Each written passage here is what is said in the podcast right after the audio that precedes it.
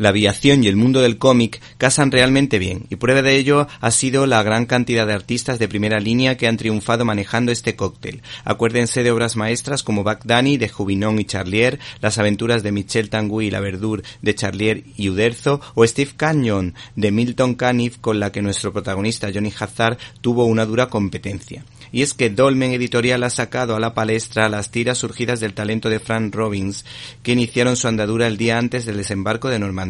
Se trata de un genio con los lápices, gran dominador de la caracterización y del claroscuro, por un lado, y por otro, aficionado a los encuadres perfectos eh, que a lo que se le une un gran manejo con los diálogos, porque escribe realmente bien.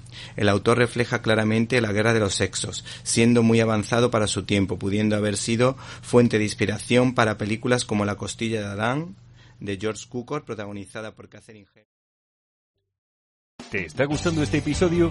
Hazte fan desde el botón Apoyar del podcast de Nivos.